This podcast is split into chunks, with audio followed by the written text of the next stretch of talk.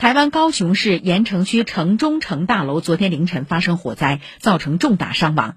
据台媒最新报道，经过十三小时灭火抢救，现场搜寻工作已告一段落。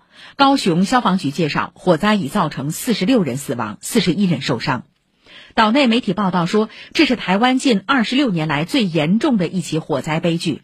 高雄消防局共出动三十一个分队、七十二台车辆、一百四十五人前往现场救援。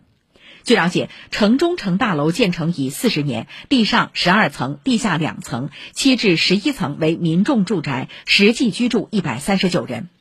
高雄消防局介绍，火灾发生后，现场火势一度极为猛烈，多楼层严重烧毁，建筑物老旧，室内杂物堆放众多，造成救援行动困难。主要燃烧楼层为一到六层，七层以上伤亡者多为吸入浓烟所致。目前起火原因仍在调查中。有报道说，最先燃烧的是一楼店面。高雄市政府方面稍早透露，不排除人为纵火，警方已带回四人调查。